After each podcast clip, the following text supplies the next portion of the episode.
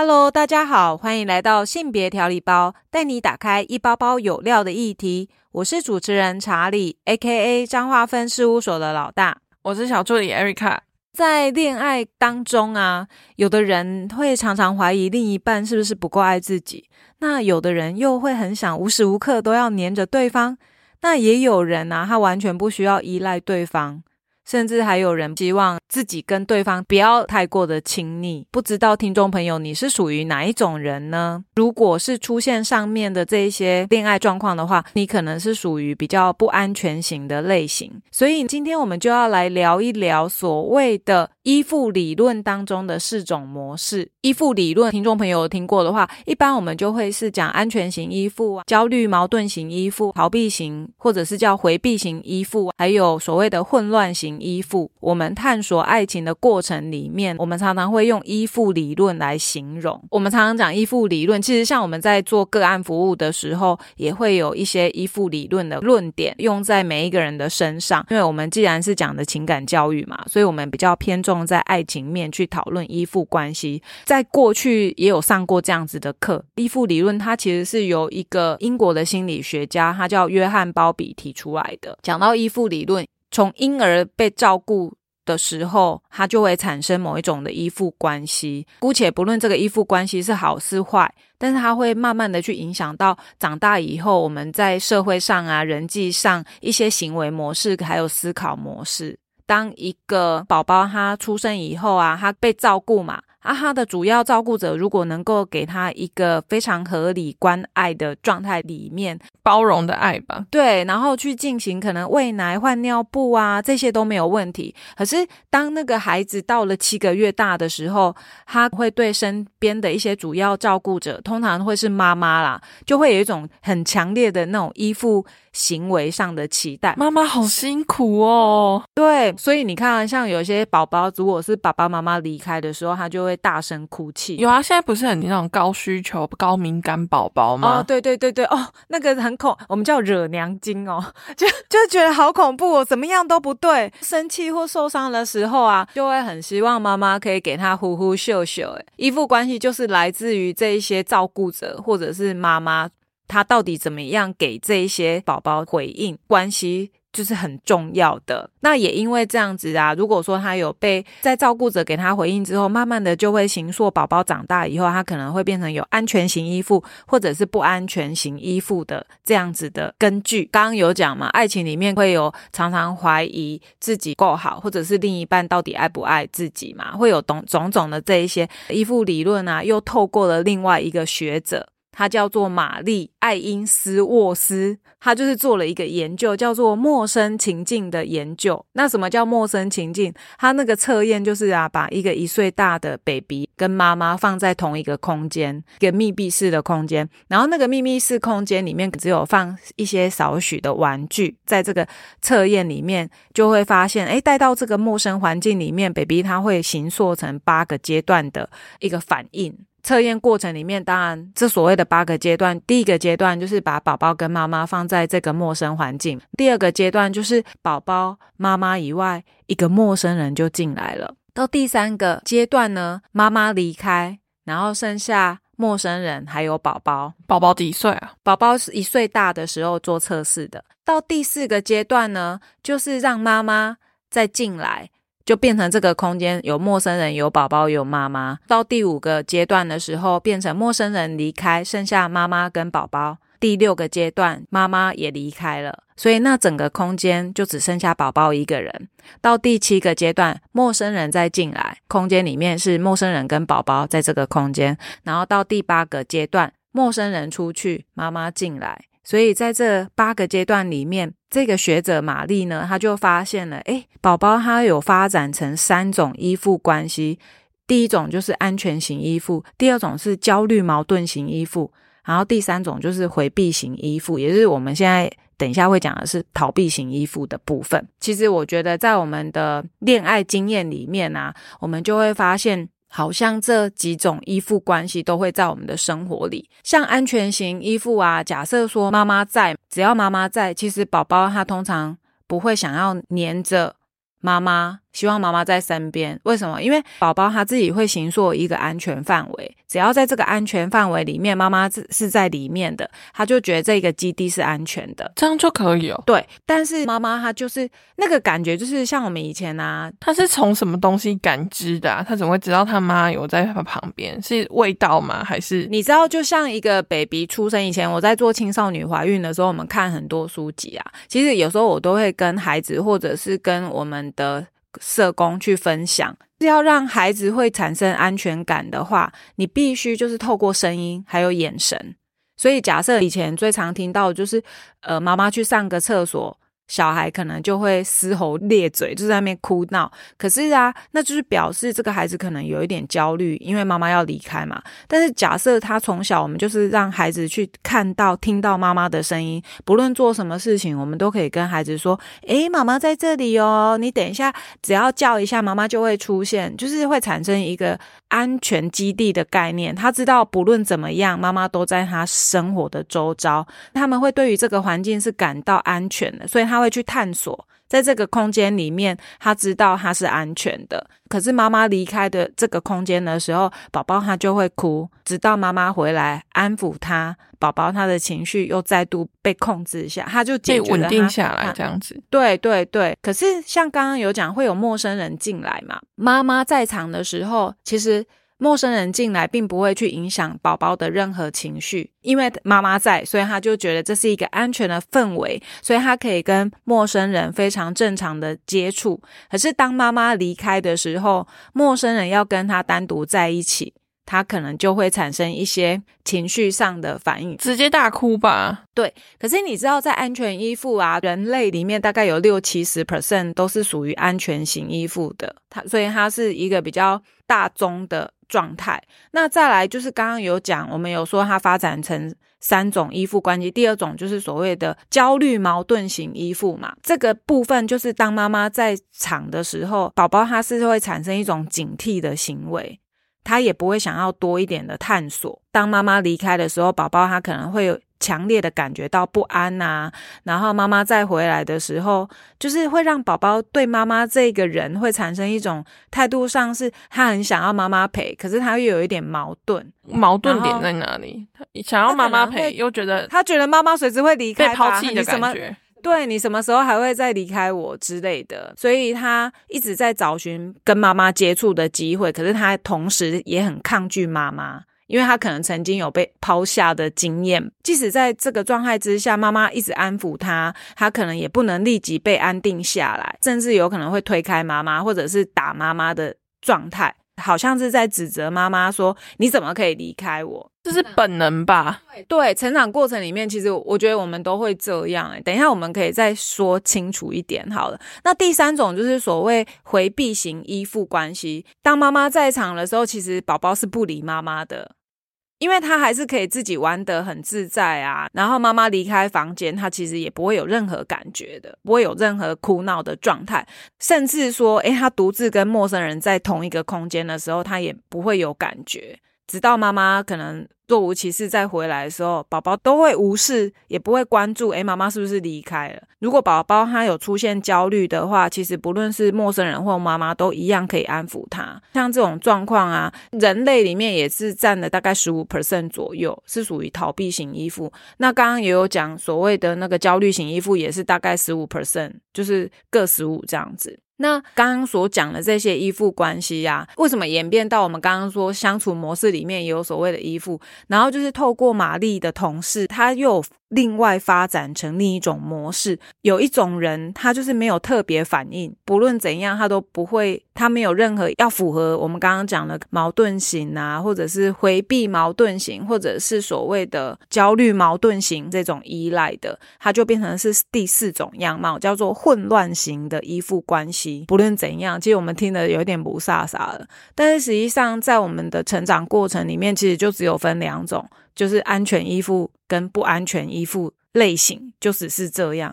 那当然，顾名思义，所谓的不安全，就是在安全感的部分，它是匮乏的。这个过程就是在他跟妈妈之间的关系里面所产生出来的，渐渐的去影响在我们爱情里面的思考跟行为模式。所以呢，我们接下来跟大家分享的是成人的爱情里面的依附啊，到底是怎么样子的依附关系？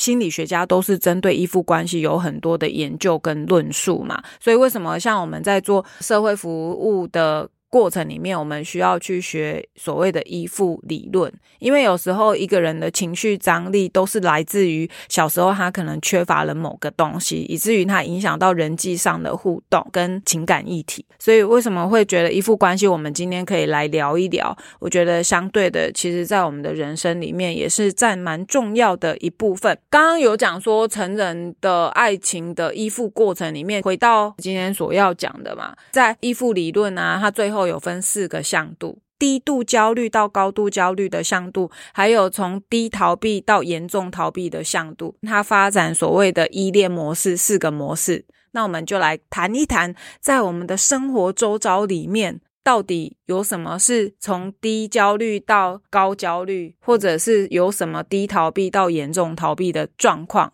或许在每一个人生活圈里面，一定都会有发现，诶，好像我的朋友他们在论及感情的时候，他们好像都有这种状况发生。那我们来聊一聊啊，就是所谓的安全依恋，它就是比较属于低焦虑跟低回避类型的安全型的依恋，是我们所有的爱情观里面最理想的模式，因为它能够带给彼此。比较安定、稳定的安全感的模式嘛，就举例一下，像有的人呐，他可能很容易跟人家亲近，他很放心的会去依赖别人，或者是他很放心的被人依赖。那在一段关系里面啊，这就是属于比较具有高度安全感的，也不会因为这样去排斥比较亲密的行为。当假设说你的伴侣啊，诶，他可能发生了一些难过的事，比如说家里有人死亡啊，或怎样，具有安全型依附的人，他会学习去安慰对方，给对方一些支持。那另一个部分，当自己遇到比较不好的低潮的时候，他也学会去诉说，让对方知道他现在遇到什么样子的状况。所以他们是一个比较平等式的安全依附的关系。可是假设他是像第二类型，他是比较属于焦虑矛盾型，他可能是属于高焦虑低回避的。可能这个跟我们身边里面就有很多朋友是相关的，常常会发讯息啊，去问对方：“诶，你爱不爱我？”要确认嘛？其实他某一部分就是对自己没有自信感，可能会很自卑，然后一直索命连环 call。对，最常听到的是这样。艾瑞卡，你讲一下你朋友有没有类似的经验呢？哦，我有一个朋友，他算是焦虑型依附吧，因为他在对于自己的生长过程之中，因为他没有感受过。足够的爱，就原生家庭带给他的影响很大，所以他其实，在对于自己的不管是外表也好，或者是一些内在的想法，他都是低自尊感的。他就是觉得说，是不是我不够好，是不是我没有资格被爱，他会产生这样子的想法。然后，当他进入到一个亲密关系。之中，他就会觉得说，因为我不够好，所以我想要去抓住这个人，他就会一直不断的。现在赖这么方便嘛，他会一直不断的用赖发讯息给他的伴侣说：“哦，你在哪里？你为什么不回我讯息？你是不爱我了？”就是有一点像恐怖情人的前兆，就是他会一直想要确认。对方到底是不是还爱自己？想要把对方紧紧抓住。当对方回避，就是采取好，那我先让你冷静，然后我们再来谈谈这件事情。他就会觉得说，不行，你就是不够爱我，所以你不想要立刻解决这件事情。所以他就是一变成一个循环，是说，好，当事件发生的时候，他必须要非常非常确认说，他的伴侣是不是还爱他。当他的伴侣可能想说，现在很冷静，但是他没有办法冷静。他是一个无法冷静的人，在这样子的循环之下，伴侣对他来说，这种相处状况是一种很大的负担。对啊，遇到这种人，你朋友应该不是觉得这段关系是不好，不然怎么继续下去？可是他可能就是不死的，就常常对于自己是没有自信感，然后会产生自卑，所以他会很焦虑，他就会用比较相对应、比较刺激的方式去对应对方。可是有时候如果这样，很容易会引爆吧。因为就是缺乏安全感啊，没有安全感的话，他在这段恋情之中，他都要随时提防着是不是有第三者介入。好辛苦！我是说，一段恋情谈成这样，为什么要这么累？你的伴侣他其实也没有不忠于你啊，但你就是想尽办法要去确认这一点，其实会造成对方的压力。他说道理他都知道，但是当他在这段关系之中，他就是会觉得说，会不会有一天我就被这样抛下了？他就是很害怕被抛弃的感觉。对啊，我觉得应该生命里面也蛮多这种类型的，就是索命连环扣。我遇到这个我也会很害怕，诶我就觉得说，到底是有什么事？我就是在忙啊。但是我觉得，如果对于那一种焦虑矛盾型的人来说，我觉得回应他，对他们来说这是正常的事情。我只是要确认你的。状况是怎么样？对啊，所以如果对方可以好好回应他，或许可以让他慢慢的去建构所谓的安全感的来源啊。我觉得这样一个愿打一个愿挨。说实在话，因为有一些人就是会觉得说我已经有回应你了，但是焦虑型的人他就是觉得不够啊，你为什么只回这一点？我需要的是你很满很满的关爱。说不定有一些人就是他可能本来是安全型的人，但是跟焦虑型遇到之后，他也会被逼疯了。对，所以综合来讲啊，焦虑矛盾型的人，他就是所谓的高焦虑、低回避，极度的渴望亲密关系。可是他另一方面，他也会很担心被对方抛弃，他也会很极度的想要依赖对方，需要对方很明确的告诉自己说：“诶，我是爱你的。”我觉得他对对方是充满着一个正向的期待，对自己充满负面的能量，所以他是属于比较不安全依赖的类型。那再来就是刚刚有讲一个疏离回避型的依恋，他是属于比较低焦虑、高回避的类型。就是我觉得他个跟他从小没有被好好对待也有关系。这类型的人，他可能在他的小时候是很渴望哭闹的时候，他的照顾者可以给他适度的回应。可是通常主要照顾者可能都没有给他任何回回应，所以在他慢慢成长的过程里面，他就。觉得反正我说了也不会有人关心，所以他就比较不会去表露自己的内在世界。那 Erica，你的朋友有没有类似这样类型？回避哦，回避比较少，因为我朋友就是焦虑啊。我身边是没有什么案例耶，但我其实有遇过逃避型的朋友，渴望爱情，可是他又很怕受伤害，然后感觉到他的眼前就是一道墙。什么意思？就是他会很想要。拥有爱，可是他在付出上面又觉得他力道不够，我很难形容。诶，可能在跟他提出问题，就是我在听我朋友论述的时候，譬如说他在跟对方要讲出一个实际上需要解决的事情的时候，对方就选择已读不回，或者是不愿意做正面的回应，就冷淡处理或缄默，就什么都不讲，这就是逃避啊。对啊，可是我觉得好像逃避类型。我可能觉得男生不知道是不是刻板印象啊，但是我觉得男生好像在成长过程里面逃避的状态会比较多，回避有啊，这就是像我在做自己的一些资料整理的时候，就会发现 D 卡上面其实有很多女生会去上面问说，我遇到逃避型依恋的。对象，那我现在要怎么处理？他们就是无法理解，说为什么逃避型的人永远不想要去处理他们之间的纷争，甚至用已读不回或是直接断讯的状况来表示说，我就是不想跟你解决这个问题。那很多的逃避的人都是男生，就很奇怪，可能是大数据就是这样呈现，所以也是一个蛮有趣的情况。会不会是跟一些？像性别刻板印象啊，还有对男孩的照顾上面，就是希望男生哭什么哭有没有？小时候男生哭啊，所以就觉得能处理，可能从小成长就是这样，之后造就他长大以后，他觉得说了也不一定能够被同理或理解，所以他渐渐就不说，沉浸在自己的世界。结果你在你刚刚在这样分享的时候，我就想到像有一些主科新贵。我就突然，我当然觉得这样是不是有一种性别歧视或者是职业歧视？但我会发现，好像很多工程师的男性都比较不会表达，就是他们比较习惯跟城市就数字木讷寡言。对，就是很多的状态这样，所以他们这样算是逃避型的嘛？他们可能会觉得，哎，奇怪，我的电脑输入什么，他就给我什么。可是为什么一段关系里面，我输入什么，好像不像我想象的那样，他就是这样直出。所以当他遇到问题的时候，在他的脑袋里面，他设想的结果他没有办法达到，然后你又被对方说，那我们就是来谈一下，比如说我们要解决这个呃拖音的问题好了啊，不用解决吧，反正到时候他就会自然成长，会去逃避掉这些问题，尤其是在就是初步的爱。爱情关系的时候，他可能觉得说：“天哪，他又是在这样逼迫我给他一个回答。”但我就是不想回答，为什么一定要回答这件事情？诶，所以你看，如果假设他们遇到的又是所谓的焦虑矛盾型的恋人的时候，那他们不就会常常为了这样子来来回回周旋？焦虑型的人就是一直要逃避型的人一直给答案的话，逃避型当然会觉得你好恐怖哦，我想要远离他，我不想要去解决这件事情，为什么你就是要逼我？然后焦虑人因为更焦虑，所以就是可能会杀到他家楼下去等他之类的。所以你看，一个是很渴望被爱啊，另一个是无所谓。逃避型他也渴望被爱，但是他面对，我觉得是在关系中遇到挫折的时候，他采取的面对方式，并不是说我们一般人而言会想要去解决这件事情，他只是遇到事情他就逃避。就有很多人就说啊，他就是渣男啊，他就是不想负责啊，他只是想要用冷处理来。解决这一切，但就如果像你刚刚讲，遇到焦虑型人，焦虑型人就会一直说：“那你什么时候给我答案？啊，你觉得这个好吗？啊，你要不要跟我讲？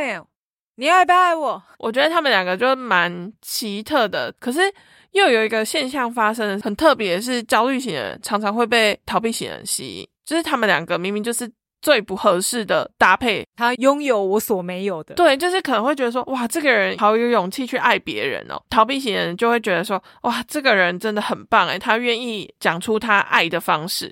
可是焦虑型人可能就会觉得说，哇，逃避型人好棒哦，他们会可以不用每天爱着别人，他们也可以自己好好的生存。所以就是这这种特点吸引他们两个。可是当他们两个进入到一段关系的时候，就会发现说，啊，完蛋，我没有办法适应这样的生活。我就是需要被爱，我需要有个人的空间。他们两个就会觉得，啊，好累哦，跟对方相处怎么会这么的累？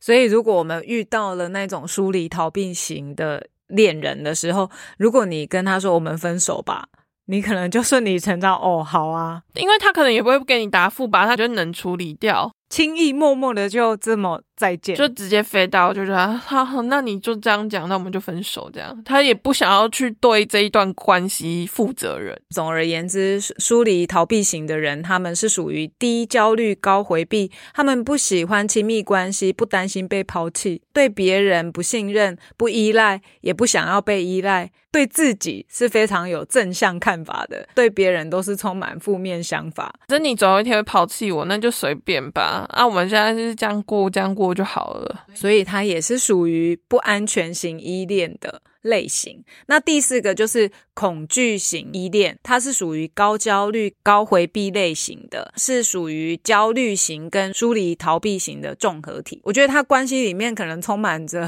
矛盾感吧，很多的矛盾，对，很想要跟对方很有亲密感，可是我又好害怕对方会不会伤害我。他其实对于自己的反应可能会不知所措吧。常常淹没在自己的情绪里面，他爱我，他不爱我，就开始折玫瑰花了。玫瑰花瓣 拔起来。小时候真的干过这种蠢事，诶他爱我，你是在暗恋别人的时候在那里吗？对对对，而且哦，突然题外话，以前也很爱算牌卡，就是算出这个男生到底喜欢你几分之类，几分还可以算出来啊。对啊，对啊，比分就是可以有分数比，就对。你看那时候情窦初开，这只是题外话。但是就是在恐惧逃避型依恋里面，其实就会发生类似这样的状况。对于当事者，他可能也不知道为什么自己会这样，一下很矛盾，一下又很渴望这个过程，就来来回回吧。我觉得是。他有这样子的特质，但他也要看说他遇到的对象到底是怎么样的人呢？说不定他会觉得前期他很喜欢很喜欢这个人，所以他会很焦虑，说想要确认对方的爱。可是当对方确认了他就是这么爱你，反而是他会开始逃避，说完蛋，他太爱我了，而我现在怎么办？有点矛盾，他就是一个循环，所以他并没有因为特定人物嘛，他可能是看到。对象不一样，态度不一样，他就会转换他自己应对的模式。对对，应对模式。恐惧型依恋里面呢，它就是一种高焦虑、高回避，可是他又很想要有亲密关系，又很害怕受伤，他没有固定的模式。感觉他就是一个不敢赌的赌徒，是是，他就是一个失败的赌徒。我想赌，但是我又不敢呃全身心的放进去。好惨哦！当他全身心的放进去，又会开始焦虑，说我这样会不会赚钱？我这一笔买卖会不会亏啊？所以你看，他也是属于一种不安全型的依恋。想太多的部分的话，也是有可能的啦。我们的依恋类型啊，其实它不是一种心理疾病，它是跟我们成长过程因应所形塑出来的。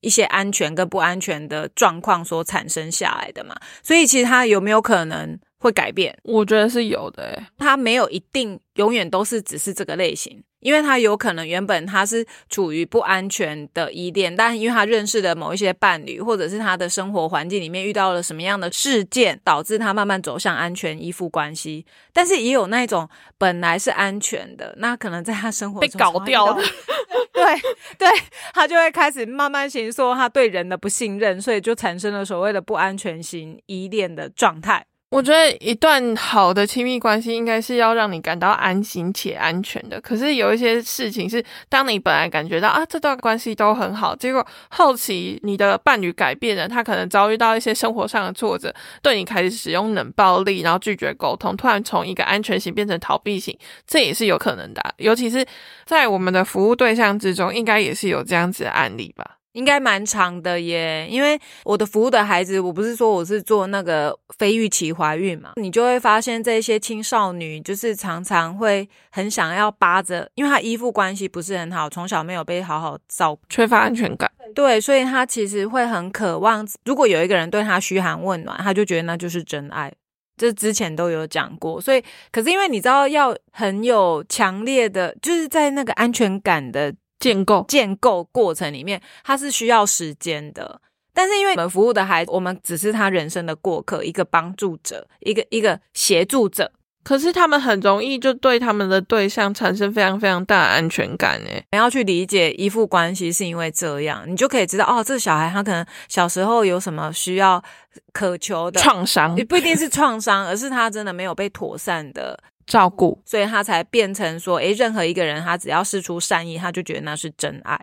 但是实际上，那真的是需要很长的时间去陪伴的。就是可能要也要让每一个听众了解的是，说这所谓的依赖感、这个安全感这个东西，其实不是靠别人给你的。有时候我们自己要可能多一点的认识自己、了解自己。要自我觉察吧，因为我觉得这并不是一件容易的事情。像我朋友的案例好了，我们不是一直给他很强大的安全感吗？可是当他自己陷入一个死胡同走不出来的时候，他的焦虑又整个就是压起来。周遭的人再怎么样去帮助他，他其实也没有办法往正向的方向去想，去解决他自己本身的问题。